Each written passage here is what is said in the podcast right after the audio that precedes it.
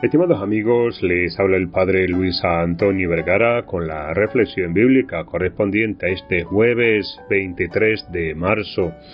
El Evangelio está tomado de San Juan capítulo 5 del 31 al 47. El Evangelio de hoy nos regala este largo diálogo que se viene suscitando entre Jesús y los judíos de su época. Jesús en este texto va a dar innumerables testimonios que hablan a favor de él como verdadero Mesías y como verdadero Hijo de Dios. Y hay una parte que me resulta de particular singularidad que dice, las escrituras dan testimonio de mí y sin embargo ustedes no quieren venir a mí para tener vida.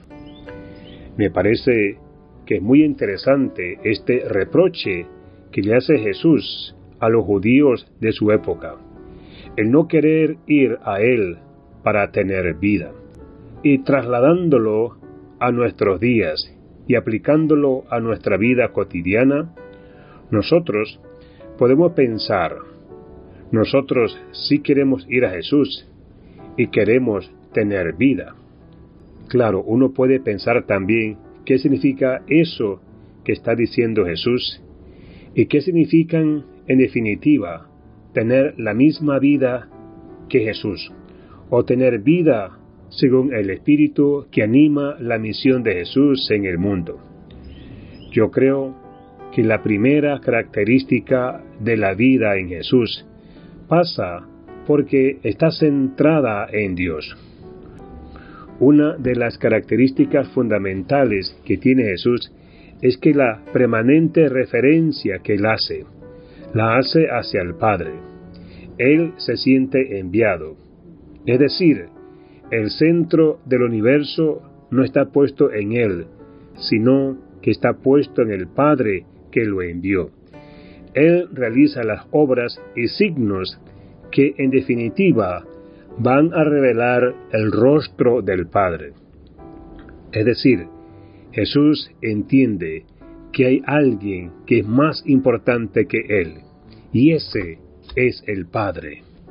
Entonces nosotros podemos pensar en nuestra vida que tener vida en Jesús significa salir nosotros. Entonces nosotros podemos pensar en nuestra vida significa salir nosotros del centro. Muchas veces andamos por la vida pensando que lo nuestro es lo mejor, que es lo más importante, que es lo único que merece la atención, y de a poco a poco nos vamos poniendo en el centro. Y muchas veces no nos damos cuenta, y cuando nos despertamos y tomamos conciencia, nos damos cuenta de que hicimos de nuestro mundo el centro del universo. Y desaparecen entonces Jesús, desaparecen los hermanos y desaparecen los que pasan verdadera necesidad.